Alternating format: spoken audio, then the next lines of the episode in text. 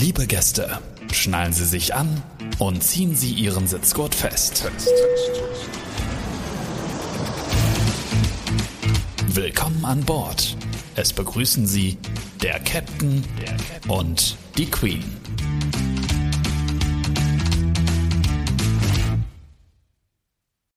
Meine Damen und Herren, herzlich willkommen an Bord unseres ersten Podcasts The Captain and the Queen.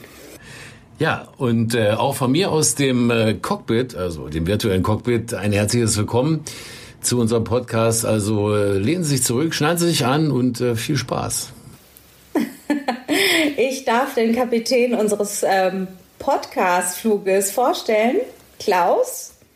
Ja, hallo, ich bin Klaus, bin äh, Kapitän bei einer großen deutschen Fluggesellschaft und äh, was wäre ein Kapitän ohne seine Queen, also seine Perserette? Insofern darf ich natürlich auch äh, meine Perserette äh, Mascha vorstellen. Ja, hallo. Ich, freue mich total dabei zu sein, Klaus, dass wir es endlich beginnen. Ich bin sehr aufgeregt und freue mich auch, dass alle anderen jetzt dabei sind und uns hier äh, zuhören. Ja, aufgeregt bin ich auch. Und deswegen äh, ist es auch gut, dass es jetzt endlich losgeht und äh, dass wir jetzt endlich mal das umsetzen, was wir uns schon länger überlegt haben. Ja, wir fliegen ja beide schon recht lange und haben schon das eine oder andere erlebt. Du bist ja auch schon seit längerem Kapitän. Wie lange bist du schon ähm, dabei? Ja, also ich habe äh, meine Ausbildung angefangen vor äh, 28 Jahren, glaube ich. Ja, von wohin und ich bin seit ungefähr seit zwölf Jahren bin ich Kapitän. Ja, das ist schon eine, die Zeit geht ja auch wie, vergeht wie im Fluge und 28 Jahre, ja, wenn ich jetzt zurückdenke. Ja, das ist echt verrückt. Ja, also ich hatte jetzt kürzlich 30-jähriges Abiturtreffen. Da habe ich gedacht, das ist ja lustig, ne? Aber ich bin hm. ja erst vor zehn Jahren aus der Schule gekommen, gefühlt, ja. Und gefühlt, das ist halt, ja. Äh, das ist halt so das, was glaube ich vielen Menschen so geht dass man da denn manchmal denkt, wo ist denn das eigentlich geblieben? Aber auf der anderen Seite gibt es ja so viele Geschichten, die man erlebt hat und äh, davon wollen wir eben ein paar so teilen und natürlich auch äh, Geschichten, die ähm, uns ganz liebe Menschen, Kollegen zugeschickt haben und äh, das so ein bisschen ähm, locker durchmischen und darüber ein bisschen sprechen.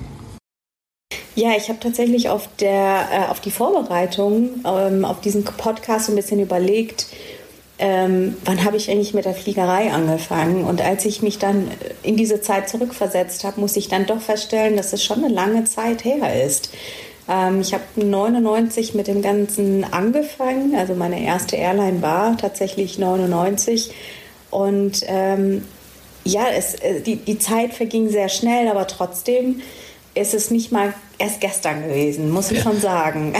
Das ist verrückt, ja. Und vor allen Dingen mhm. es ist ja nicht so, dass du jetzt nur irgendwie bei irgendeiner Airline angefangen hast, sondern du bist ja bei verschiedensten Airlines in verschiedensten Ländern auf verschiedensten Kontinenten gewesen. Also das finde ich äh, total beeindruckend, äh, als du mir das erzählt hast. Ja, das ist richtig. Ähm, und ich muss auch sagen, ich habe es nie bereut. Ähm, meine Fliegergeschichte bei anderen Airlines zu beginnen, bevor ich äh, auch zu einer großen deutschen Airline dann letztendlich gekommen bin. Ich wollte gerne andere Kulturen kennenlernen und das dann eben richtig. Und ich finde, du lernst eine Kultur dann erst richtig kennen, wenn du äh, in diesem Land lebst und auch arbeitest. Und da ich schon immer ein großer Japan-Fan war ähm, und das Reisen geliebt habe, habe ich mich damals für die beiden großen japanischen Airlines entschieden. Und das hat mir wirklich viele, viele Türen geöffnet. Es hat mir viele tolle äh, Erfahrungen gebracht und hat mich sehr viel gelernt, die harte Schule gelehrt. Und ähm, ich bin wirklich sehr froh, dass ich diesen Weg auch gegangen bin. Oh ja, also das, ja. das glaube ich auf jeden Fall. Und das ist für viele Menschen ja schon kaum vorstellbar, weil es ja doch von der Kultur oder überhaupt von der Arbeitsweise so anders oder unterschiedlich ist, stelle ich mir vor, ähm, dort zu arbeiten gegenüber eben europäischen Airlines als Beispiel. Das ist tatsächlich so, ja. Das weiß, das nimmt man erstmal als junges Mädchen nicht, also ich sag mal so, ich wusste natürlich, ähm, was es für mich heißt, für eine japanische Airline zu arbeiten, weil ich mich mit der japanischen Kultur schon mal auseinandergesetzt hatte. Und ich wusste zum Beispiel auch, dass man sich verbeugen muss. Ich kannte mich schon mit der Sprache etwas aus und für mich war es nochmal wieder was ganz anderes. Dennoch ähm, war ich sehr jung und als junger Mensch nimmt man die Dinge eher ähm, einfacher an und setze sie einfacher um.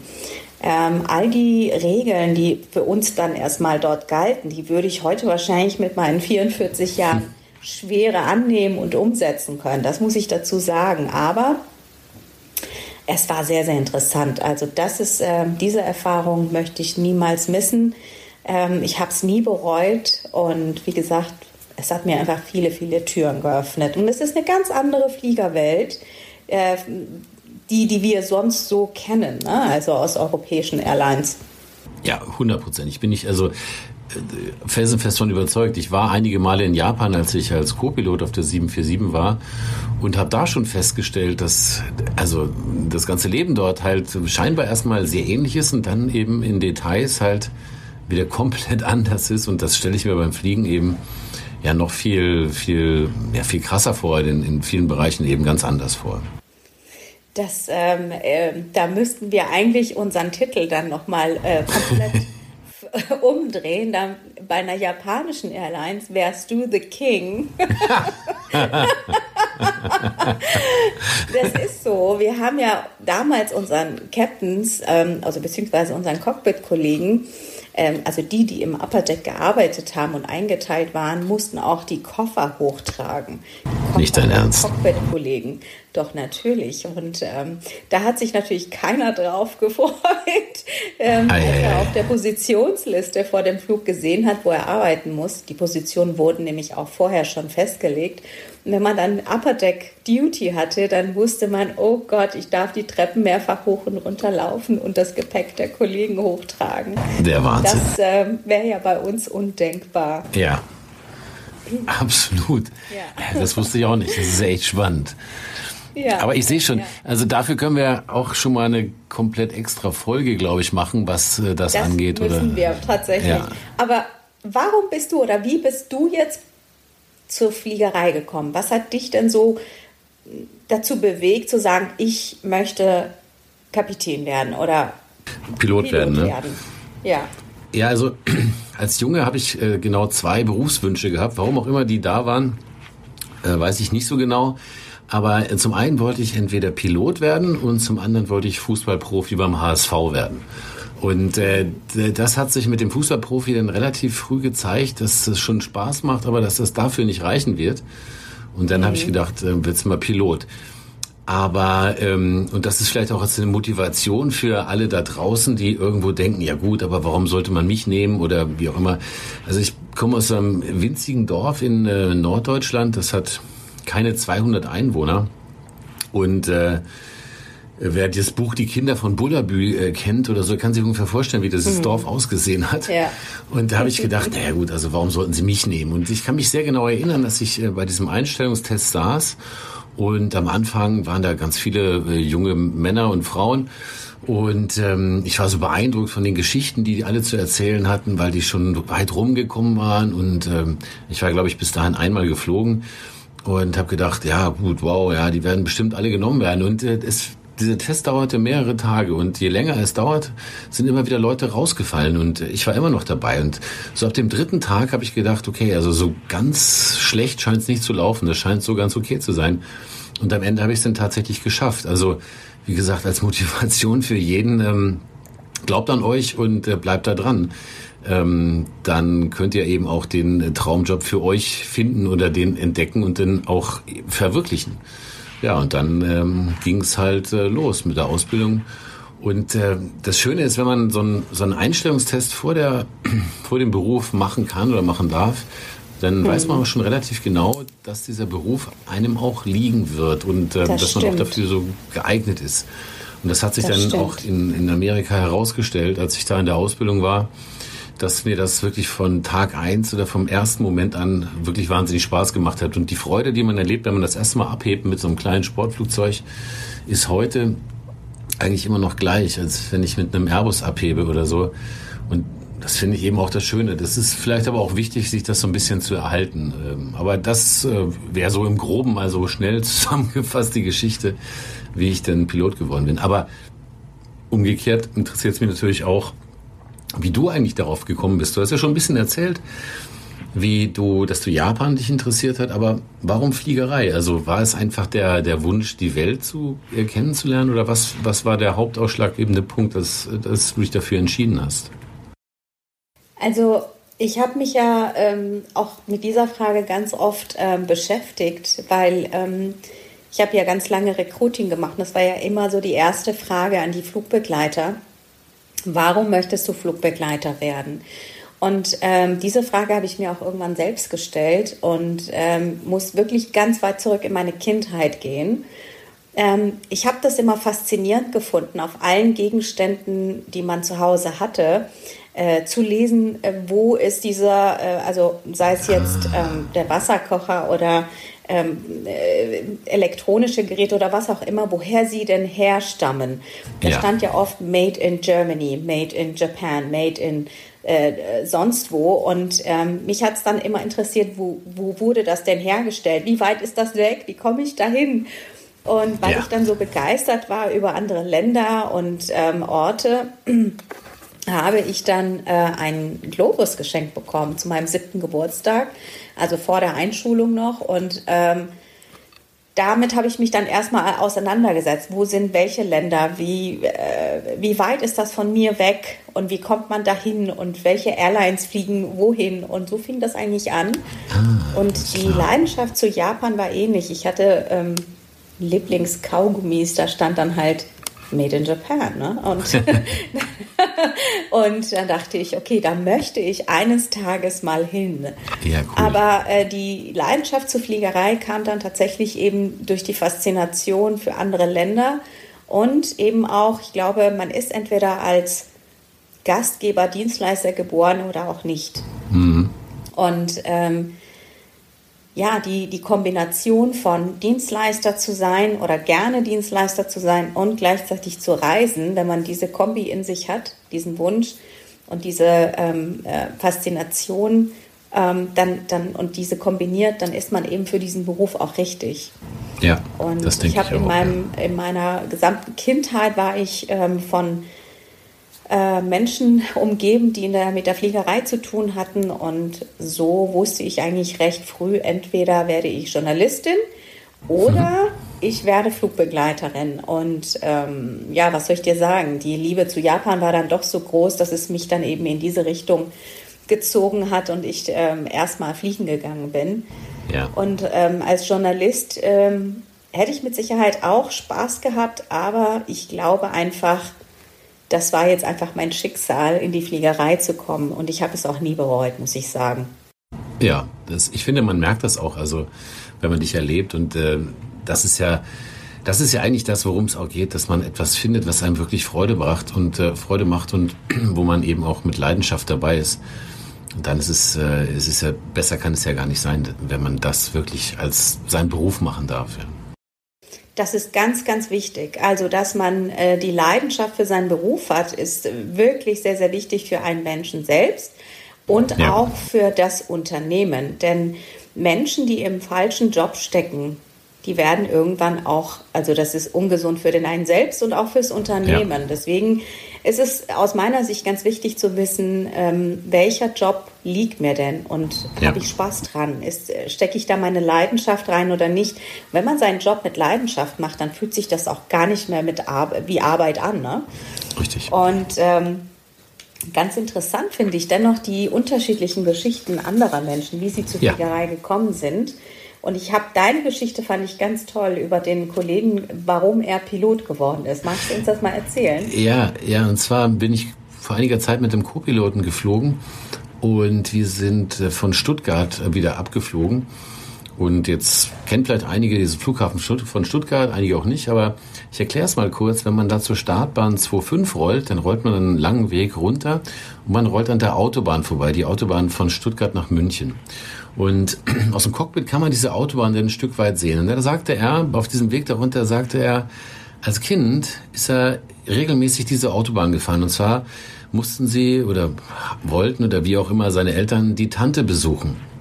Und er mochte die Tante eigentlich überhaupt nicht und fand diese Treffen bei dieser Tante auch immer ganz doof. Aber er hat sich jedes Mal auf diese Fahrt dahin so gefreut, Die dauerte ungefähr drei Stunden. Aber er hat sich deswegen darauf gefreut, weil sie auf dieser Autobahn entlang gefahren sind und für ungefähr fünf Sekunden hat man, wenn man von München Richtung Stuttgart fährt, einen Blick direkt auf die Runway, auf die Startbahn und eventuell landende und startende Flugzeuge. Für fünf Sekunden. Und er hat äh, seinem Vater gesagt, er möge ihm bitte rechtzeitig Bescheid sagen und äh, wenn wir, wenn die an der Stelle sind und hat sich da denn unglaublich darüber gefreut, diese fünf Sekunden zu genießen. Wahnsinn. Und Wie das schön. fand ich so, ja, genau, ich fand die Geschichte so schön. Und er ist jetzt Pilot und ich finde, wenn man nur ein bisschen dieser Freude irgendwie konservieren, behalten kann oder weiterentwickeln kann, dann hat man so viel für sich getan und in dem Fall auch für andere, weil er machte mir eine Freude und dir mit dieser Geschichte und ich erzähle sie eben auch gerne weiter. Und das zeigt, zeigt ja eben auch, da sollte man gucken, wo den, die eigene Leidenschaft für einen Beruf eventuell liegen könnte, wenn man sowas entdeckt bei sich. Das ist so schön, die Geschichte ist wirklich schön. Ja. ja. also da siehst du mal, was so Kleinigkeiten in der Kindheit, also Kleinigkeiten in dem Sinne so Dinge, die man so gar nicht wirklich ähm, erstmal wahrnimmt, ähm, die dann aber später doch so eine große Rolle spielen. Ne? Ja, ja.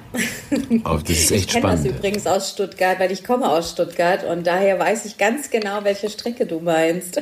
Ja, ja, also die Leute, die daherkommen, Menschen, die daherkommen, die wissen, was ich meine. Und äh, für den einen ist es vielleicht ein Flughafen, aber wie gesagt, es gibt Menschen und ich habe das Witzige, ich habe diese Geschichte dann irgendwann auch meinem anderen Co-Piloten erzählt und der sagte, das ging mir ganz genauso. Also der, der fand sich, fühlte, der, war, der hat sich darin wiedererkannt. Ne?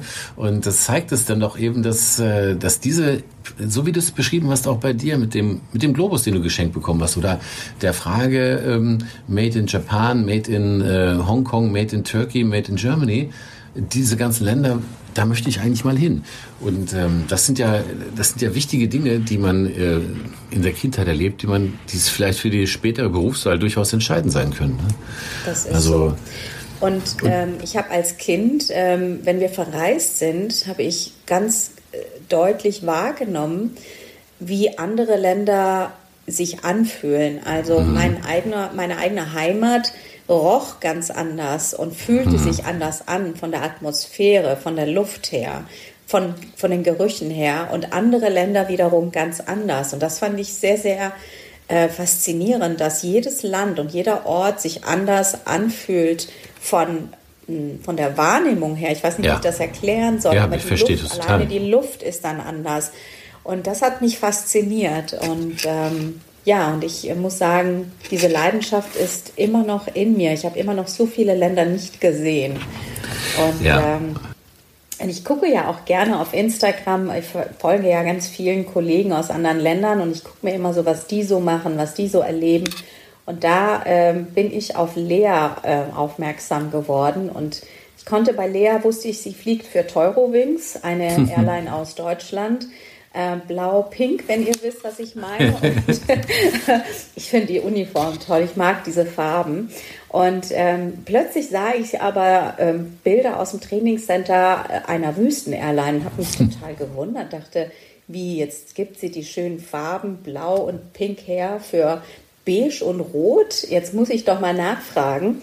Und ähm, so kamen wir ins Gespräch und ich habe sie gefragt, ähm, wie bist du jetzt dazu gekommen? Und sie hat mir ganz nett geschrieben. Ich habe sie aber auch gefragt, wie sie überhaupt zu dem Job gekommen ist, Flugbegleiterin. Ich, mich hat es interessiert, was sie denn an der Fliegerei so fasziniert hat und warum sie sich ähm, für diesen Job entschieden hat. Mhm. Dann schreibt sie, Hallo Mascha, es ist zwar super klischeehaft, aber Flugbegleiterin zu werden war ein Kindheitstraum. Das ist ja bei vielen so, ne, dass es ja. ein Kindheitstraum ist. Ne? Nach dem Abitur wollte ich dann, und jetzt muss ich auch schmunzeln, weil sie hat das in Gänsefüßchen äh, gesetzt, was Richtiges machen mhm. und habe ein Studium angefangen, habe aber schnell gemerkt, dass das Rumsitzen nichts für mich ist. Was ich wirklich äh, machen wollte, war fliegen zu gehen. Dann habe ich 2019 gesehen, dass Teurowings Flugbegleiter suchten. Ich dachte, perfekt. Also habe ich zu einem Fernstudium gewechselt und die Schulung angefangen. Das war die beste Entscheidung meines Lebens. Ja. Cool. Seither fliege ich also und äh, Ende des letzten Jahres, da die Pandemie nun langsam zu einem Ende kam und ich auch bald mit dem Bachelor fertig war, dachte ich, es wird Zeit für eine Veränderung und habe mich dann bei dieser Wüsten-Airline beworben und äh, erstmal mehr oder weniger auf gut Glück Der rote Hut scheint ja einem erstmal ganz weit weg zu sein. Aber es hat tatsächlich geklappt und ich bin im März nach Dubai gezogen.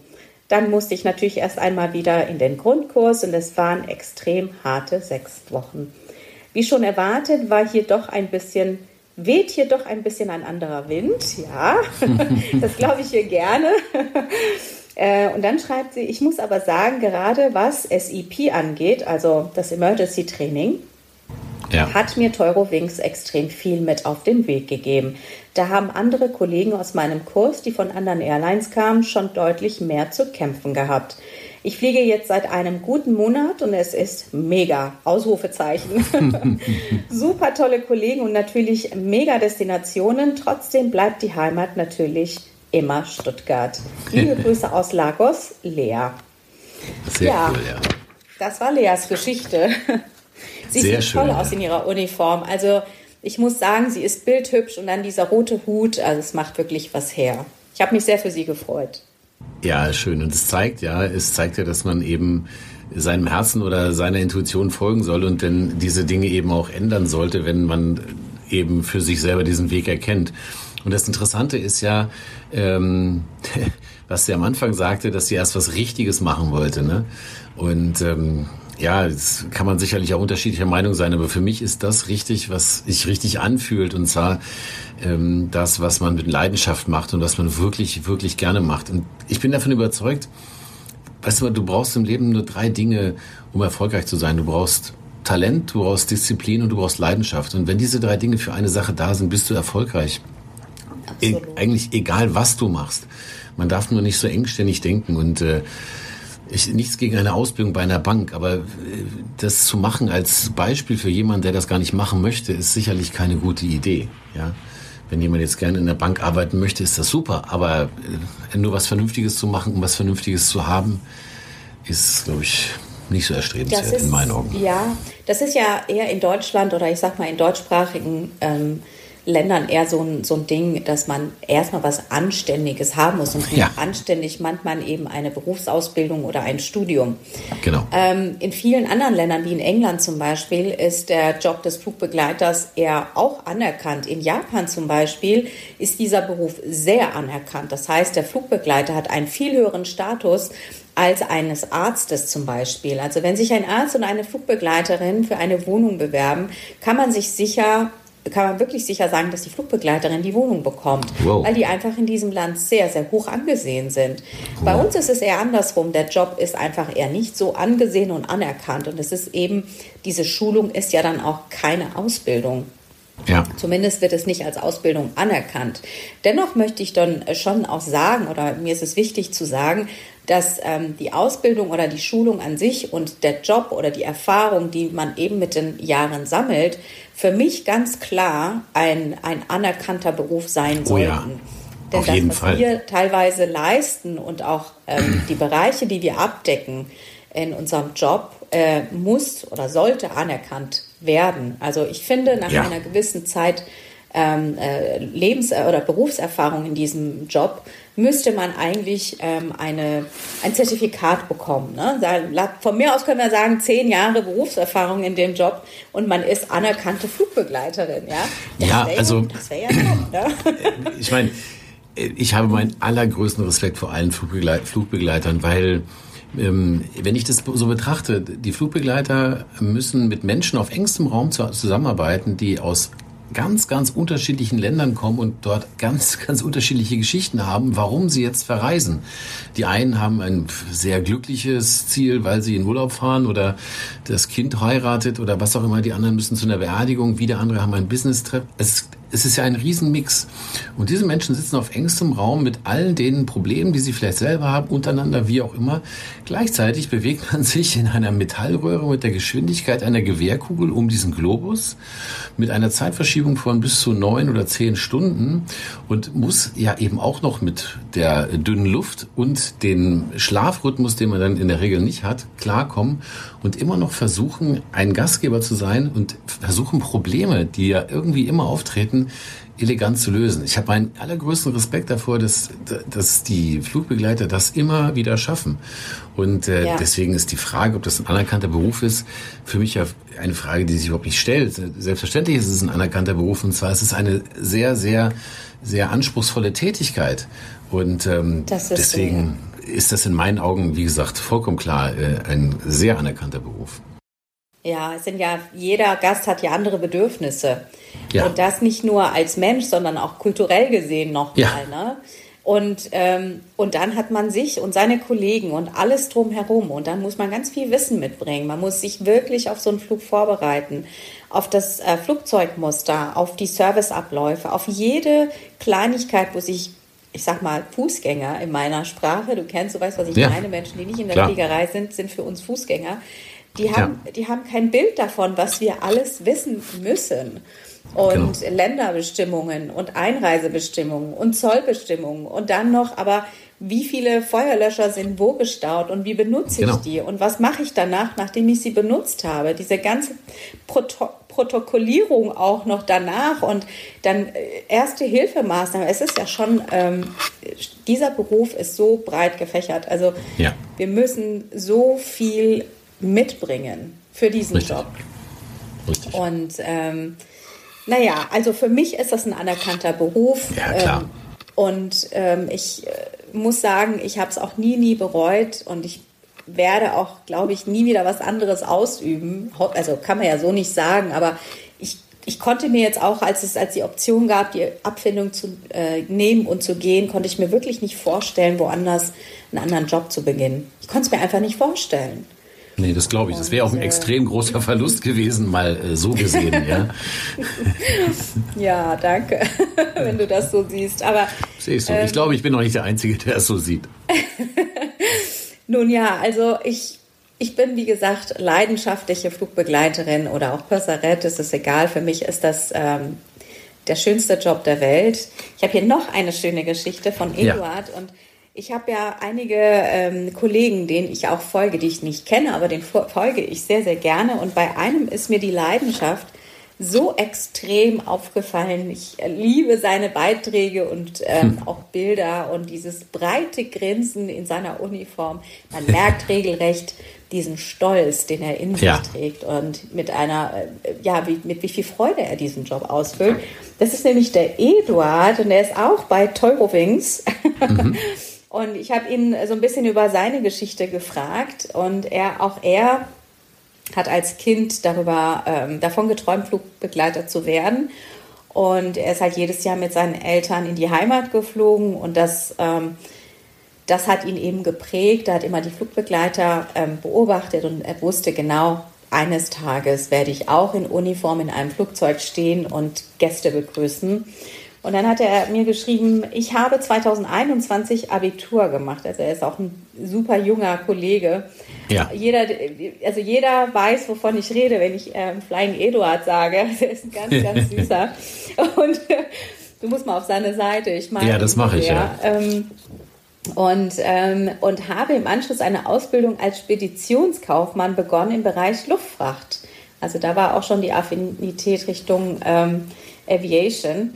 Allerdings entsprach diese Ausbildung nicht meinen Vorstellungen und deshalb habe ich in der Probezeit aufgehört. Das ist legitim. Okay. Also ich finde auch, wenn es einem nicht Spaß macht und man sieht sich nicht da drin, dann ist es mutig, das zu tun und äh, ist er seinem Herz gefolgt und hat sich dann bei äh, Teurowings beworben ja. und ähm, ja, diese Entscheidung habe ich nicht bereut und ich werde es in Zukunft auch nicht bereuen. Es ist genau das Richtige gewesen. Nach meinem Assessment Center im Oktober habe ich die sofortige Zusage bekommen und habe meinen Flugbegleiter Initial Kurs im Januar 2022 diesen Jahres begonnen. Also auch ganz, ganz neu dabei. Ja. Sechs Wochen ging der Kurs, welche ich mit Erfolg abgeschlossen habe und ich war über ausglücklich die CCA Cabin Crew Attestation mit Uniform in den Händen zu halten. Also ja. das, da siehst du, wie viel Stolz er ja, bei der Fall. ganzen Geschichte hat, ähm, ja, seitdem bin ich Flugbegleiter und fliege durch die Lüfte und habe jedes Mal, wenn ich zum Dienst komme, 100% Motivation, Spaß und Freude daran, meinen ja, Beruf auszuführen. Ja, ja das sehe ich auch. Wie gesagt, ich wünsche ihm eine schöne Zeit weiterhin und mhm. äh, freue mich auf seine weiteren Beiträge. Du hast ja, aber auch noch eine Geschichte. Ja, es gibt ja ganz unterschiedliche Wege, Pilot zu werden. Und eine mhm. Geschichte ist auch noch ganz lustig. Ähm, ein Kollege von mir äh, erzählte das und zwar war er so nach der Schule relativ ähm, planlos, was er dann so machen sollte, wusste es nicht so genau. Mhm. Und da kam seine Mutter und sagte, hatte sich dann überlegt, das geht ja so nicht, also der Junge muss ja mal irgendwas machen, äh, was Vernünftiges, sind wir wieder da. Aber sie hat ihn nicht bei der, äh, bei der Verbandssparkasse angemeldet. Nee, sie hat einfach eine Bewerbung bei einer sehr großen deutschen Fluggesellschaft äh, abgegeben. Damals musste man die noch per Brief hinschicken. Und zwar einfach für seinen Sohn hat sie Unterschrift hin gefälscht, ja. Und äh, der oh Sohn, man muss, es war, in den, es war in den 70er Jahren, muss man sich vorstellen, der Sohn hatte so Was? sehr lange Haare zu einem Zopf, also, also sehr lange Haare, bis, also weit über Schulter lang und oh ähm, kam dann auch so zu diesem Vorstellung bzw. zu diesem Assessment Center und am Ende ist er genommen worden. Also er ist einer auf jeden Fall, den ich kenne, der äh, Pilot geworden ist und der sich überhaupt nicht beworben hat, weil seine Mutter das für ihn gemacht hat. Und ich sage ja also, unglaublich. Mutti ist schuld. Ja, genau. Ja. Lustig. Es gibt äh, viele Wege, wie man Pilot werden kann oder wie man denn da dahin kommt. Das ist sicherlich ein eher ungewöhnlicher Weg. Vielleicht sollte man das doch selber machen. Also es sind die einfach hat man ja doch mehr in der Hand. Aber in dem Fall so ging es auch. Ne? Das war dann eher die extrinsische Motivation. Ja, genau, ja. Also er war dann durchaus auch zufrieden mit der Wahl der Mutter, ja. Also und wie gesagt, der Test sagt ja auch, dass er das denn kann. Und das konnte ja. er auch und so, aber deswegen, das ist trotzdem eine sehr lustige Geschichte. Ja, lustig, wirklich. Aber gut, auch da, das kann auch mal passieren, dass eben andere einem sagen, mach doch den Job. Ne? Genau. Und so geht es auch bei der nächsten. Magst du das ähm, uns vorlesen mit der Michaela? Ja. Oder, ja, sonst liest du das vor, Mascha. Ich muss es nämlich gerade ja, okay. hier erst aufschlagen. Das ist, glaube ich, einfacher, ah, wenn du das okay, mache ich, sehr gerne. Also auch Michaelas Geschichte, sie wollte anonym bleiben, deswegen haben wir Michaela als Namen gewählt. Mhm. Ähm, Im richtigen Le äh, Leben heißt sie anders, aber ihre Geschichte finde ich auch interessant. Ich habe bis Dezember 2016 bei einer Bank gearbeitet und fleißig hm. getindert. Mhm. Ah ja. ah ja. da, dort habe ich einen Piloten kennengelernt. Ah ja. Ah, ja. Der mich erzählte, dass ich meinen Job, in meinem Job nicht zufrieden bin. Hm. Er schlug vor, dass ich es mal als Flugbegleiterin versuchen sollte. Ich ja. habe mich daraufhin bei mehreren Airlines beworben und bin dann ein Jahr lang bei einer Startup-Airline geflogen. Ich habe in der Zwischenzeit meinen Freund kennengelernt, aber trotzdem hat er mir geschrieben, als seine Airline gesucht hat. Da das immer meine Traum-Airline war und ist, habe ich mich dann schließlich hier beworben. Ich wusste bei meinem ersten Flug, dass es das ist, was ich für immer machen will. Jetzt, ja, fünf Jahre später, werde ich im Juli Purser und bin immer noch dankbar, dass es damals so gekommen ist. Ich habe meinen Job quasi über Tinder gefunden. er ist inzwischen, er ist inzwischen verheiratet und ich verlobt. Ah, ah okay. Also hat das es nicht geklappt. Macht nicht, Michaela.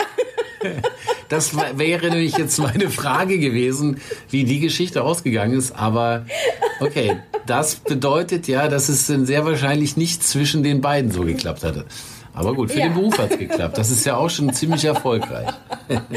Absolut. Ja, ich kann mich noch erinnern, als wir 2016 und 17 so einen hohen Bedarf hatten und wir natürlich auch Mitarbeiter gefragt haben, bitte macht Werbung für uns in eurem äh, Bekanntenkreis. Und ähm, da sind auch viele natürlich, ähm, haben dann auch viele Mitarbeiter quasi Mitarbeiter geworben. Und das muss die Zeit gewesen sein. Aber schön, jetzt ist Michaela dabei, äh, verlobt mit einem anderen, vielleicht Piloten, vielleicht auch nicht, das werden wir nie erfahren. Ja. Aber äh, Tinder ist auch ein Weg, Flugbegleiter zu werden. es ist ja egal, der Weg ist ja äh, eigentlich egal. Wie gesagt, man sollte ja keinen Weg ausschließen. Wie man sieht, funktioniert dieser Weg vielleicht auch. Also Absolut. Also über Gibt Tinder. viele Wege, richtig. Es ist ja genauso wie das Instagram. Ich hatte auch mal eine sehr interessante Begegnung über Instagram. Ich habe da ja auch so einen Instagram-Kanal und irgendwann kontaktierte mich ein ähm, Flugschüler, nein, ein Schüler, der war damals vielleicht 17 und kontaktierte mich und äh, sagte, ob ich äh, irgendwann äh, früher mal da und da ähm, auf der 737 geflogen bin. Und sagte ich ja, ja, ja, er hätte das so aus den Bildern geschlossen. Da sage ich sehr interessant. Wieso? Ja, äh, ob ich denn äh, den und den Kapitän kennen würde. Ja, den kannte ich. Ja, das wäre sein Vater gewesen. Und dann habe ich mich daran erinnert, dass dieser Kapitän äh, mit Anfang 40 äh, plötzlich verstorben ist. Und dieser Junge war damals oh. ungefähr ein oder anderthalb Jahre alt. Und der hat mich dann im Prinzip kontaktiert über Instagram. Und wir haben uns dann später getroffen. Er ist dann mal mitgeflogen bei mir auf dem Jumpseat ähm, weil er nämlich dann selber Flugschüler wurde und jetzt selber Pilot wird und ich konnte ihm halt äh, oh. äh, was von seinen Geschichten von seinem Vater erzählen, weil ich ja mit ihm geflogen bin, den er ja nie kennengelernt oh. hat. Und ähm, das ist ja auch etwas, wo ich jetzt auch nicht so als erstes daran denke, wenn ich Social Media nehme, aber es ist halt nicht die Frage, das zu grundsätzlich in eine Richtung zu blamen, sondern man kann ja sehr viel draus machen. Und ich fand das, also Absolut. wir haben, sind weiterhin in Kontakt und er wird hoffentlich seine Ausbildung bald äh, abgeschlossen haben. Aber das sind halt äh, schöne Geschichten, die eben auch über diese Medien möglich Absolut. sind. Absolut. Ja, ja, ja. Das war jetzt echt äh, wirklich eine sehr schöne Geschichte. Hat mich ja. sehr gerührt. Ja. Ja, ich würde sagen, dass das äh, war wir schon mit mal Sicherheit ja. Das war schon mal eine Nochmal. ziemlich gute. Das war schon mal eine oder? ziemlich gute erste Folge. Aber ja. wir wollen ja immer mal auch Leute einladen zu unserem Podcast. Und manchmal ja, kommen auch Leute unangemeldet. Und so habe ich es ja heute auch festgestellt, dass Aische ja auch ähm, vorbeigekommen ist, die, glaube ich, auch immer regelmäßig vorbeikommt. Und ähm. Da haben wir, Da haben wir natürlich dann noch mal eine Frage oder habe ich natürlich noch mal eine Frage, so eine Frage zum Thema IKK an Aische und äh, zum Thema Japan. Ob sie das vielleicht kurz erklären kann, weil in japanischen Toiletten oder bei japanischen Toiletten gibt es oftmals so einen Knopf, der das Spülgeräusch nachmacht. Und äh, also es wird ja nicht gespült, sondern es hört sich nur so an, als ob gespült wird. Aber warum? Vielleicht weiß Aische das ja. Aische, bist du da? Hallo? Hallo? ah. Hallo, hallo, Klaus? Klaus? Hallo, Aische. Ja, da hallo, bist du ja. Klaus, wie geht's? hallo, wie schön, jetzt bin ich mal hier dabei. Da freue ich mich natürlich. Ich habe euch fleißig zugehört. Lala, sehr schön, euer Podcast, sehr schön. Ich werde immer dabei sein, ob ihr wollt oder nicht. Ja, sehr zu gut. deiner Frage zu Toilet äh, Noisemaker aus Japan.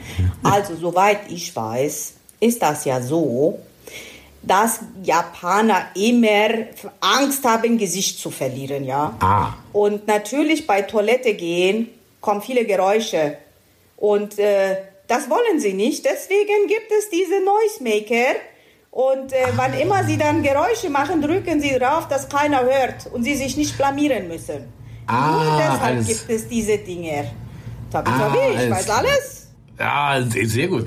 Das ist gut, weil ich glaube, die nächste Folge, da ich habe nämlich noch viel mehr Fragen hier auf dem Zettel und äh, ich werde auch mal auf meinem Instagram-Kanal mal fragen. Also es gibt sicherlich noch viel, viel mehr Fragen und da sollten wir, Aische, wenn du Zeit hast, die nächste Folge vielleicht sogar äh, dich mal was fragen, also was das so alles angeht, weil du weißt ja richtig Tabi, Bescheid. Tabi, Tabi, immer, immer kannst du fragen, Aische, ich mache, ich bin immer dabei und für dich, mein Lieblingskapitän, mache ich sowieso alles. Voilà, das ist ein Wort. Danke, Aische.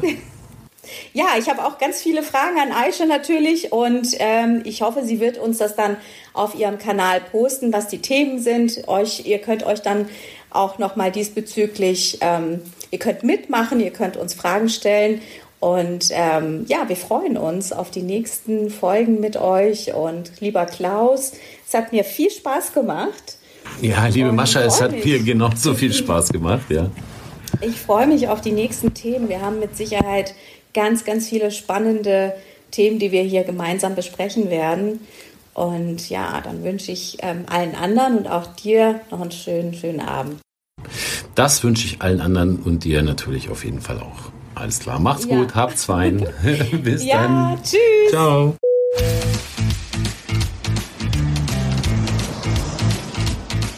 Liebe Gäste, wir sind soeben gelandet. Bis zum nächsten Mal. Auf Wiedersehen.